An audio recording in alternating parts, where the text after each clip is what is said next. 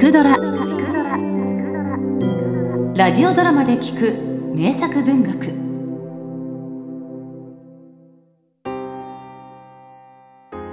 なぜ旅に出るの？苦しいからさ。まあ。あなたの苦しいはお決まりでちっとも信用できません。あ何を言っていやがる。これ以上言うとキザになる。俺は行くぜ。津軽。太宰治。昭和19年5月。津軽のことを書いてみないか。そう以前からある編集者に言われていたし私も一度生まれた地方を隅々まで見ておきたくて東京を出発した。また私には今度の旅で心に決めたことがあった。それは食い物に淡白なれということであった。東京の人はどうも食い物を欲しがりすぎる。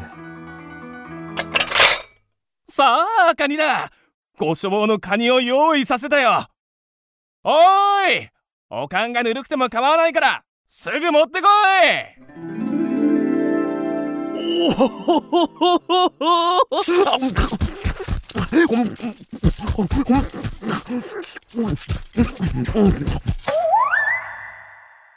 私の次回もカニと酒だけは別である同じクラスだった N 君の家で生来の鈍乱性を暴露をしちゃった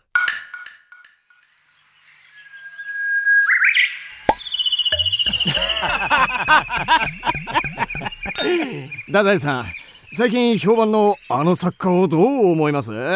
私は好きだな。あの人の作品はいい方なんでしょ？そりゃあいい方かもしれないが君たちはひどいじゃないか。僕を前に置きながら僕の作品について一言も言ってくれないじゃないか。ま作品はめちゃくちゃだけれど僕は体毛を抱いているんだその作家の10分の1くらいは認めてくれてもいいじゃないか。あ20分の1でもいいんだ。認めてくれよ。おい認めろよ。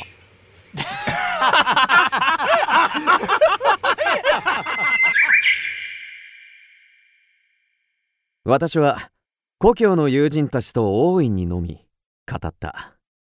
まあ津軽の地勢や遠隔について詳しく知りたい人は専門家に聞いてほしい。私には別の専門科目があるのだ。余人はその科目を愛と呼んでいる。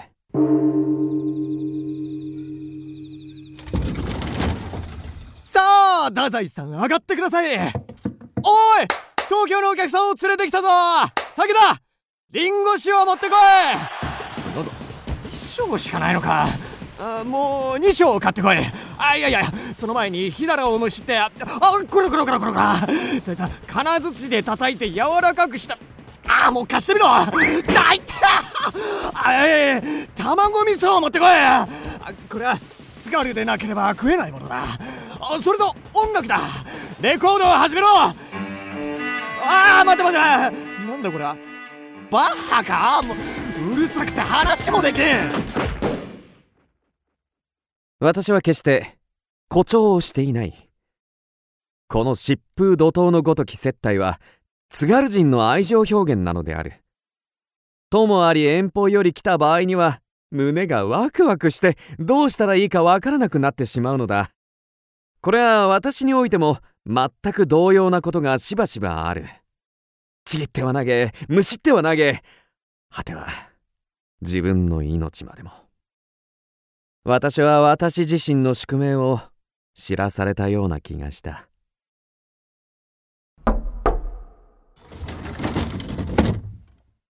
ああどうも。ご無沙汰しています。おかわりありませんか？兄さん。ああ。それから私は一人船と汽車を乗り継ぎ金木町にある聖火を訪れた私の言葉に兄は少しうなずいただけだった。それで今度津軽のことを書くんだって？ええ。何かいい参考書でもないでしょうか？さあ 郷土史にはあまり興味がないので。成果では気疲れがする。もっとも私がこうして書くからいけないのだ肉親を書きその原稿を売らねば生きていけない宿業を背負っている男は神様からふるさとを取り上げられる。それじゃあ農会へ行ってきますから。そこら辺にある本でもご覧なさい。はい。それにしてもここいらもなかなかですね。思いを新たにしました。年を取ると自分の生まれて育った土地の景色が京都よりも奈良よりもよく思われるものです。私は兄からまだ許されているとは思わない。一生ダメかもしれない。ひびの入った茶碗はどうしようもない。津軽人は特に心のひびを忘れない種族である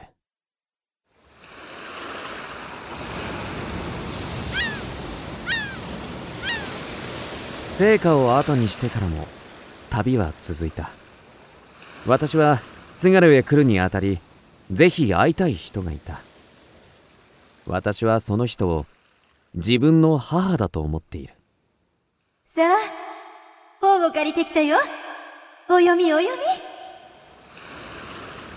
それは竹という女中であった。幼い頃私の母は病身だったので私はいつも竹と一緒にいた。本を読むことも竹から教わった。私の一生は竹によって確定されたと言っていい。だが竹は私が小学校に入る頃女中を辞めた竹、竹いない。竹いない。その時の苦しさを今でも忘れてはいない私はいくつも汽車を乗り換え船に揺られバスでようやく竹のいる小泊に着いた越野武さん50歳くらいの？その人なら今。私は教えられた通りに歩いた。今日は学校で運動会があり竹もそこにいるらしい。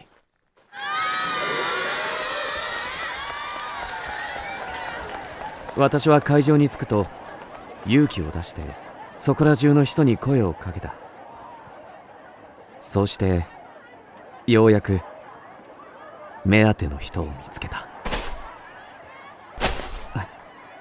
いや久しぶり。僕だ。修二だ。あら。再会の挨拶はそれだけだった。竹は笑いもせずうつろな目をして私を見た。だがすぐにその硬直の姿勢を崩しさりげないような諦めたような弱い口調でさあここお座り。一緒に運動会を見よう。そう言って私を隣に座らせるときちんと正座をして子供たちの走るのを熱心に見た。それきり竹は何も言わなかった。けれども私には何の不満もなかった。私は足を投げ出ししばらく黙って運動会を見た。う何か食べないか？いいらない。そら餅があるよ。いいんだ。食いたくない。じゃあ龍神様の桜でも見に行くか？行こう。私は竹の後について後ろの砂山に登った。山にはスミレが咲いていた。やがてぶらぶら歩いていくと龍神様の森に着いた。小道のところどころに八重桜が咲いていた。は あ久しぶりだな。竹は桜の小枝を折るとにわかに立ち止まり勢いよく私の方に向き直った。すると突然席を切ったみたいに能弁になった。初めはわからなかった。まさかと思った。まさか来てくれるとは思わなかった。習字だと言われてあれ？と思ったら口が聞けなくなった。運動会も何も見えなくなった。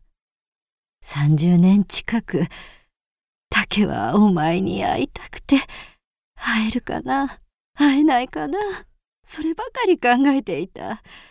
お前はパタパタ歩いては転び歩いては転び手数もかかったがめごくてのそれがこんなに大人になって。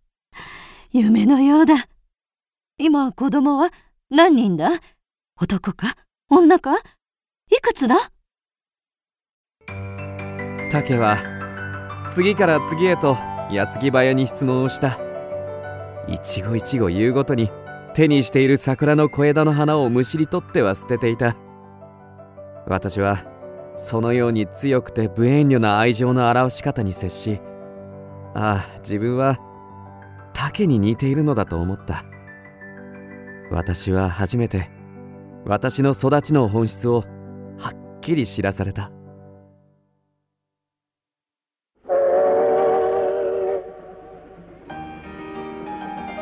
さてこの新津軽不時もひとまずペンをとどめて対価ないかと思われる。私は虚飾を行わなかった。読者を騙しはしなかった。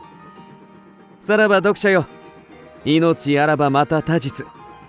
元気でいこう。絶望するな。では失敬。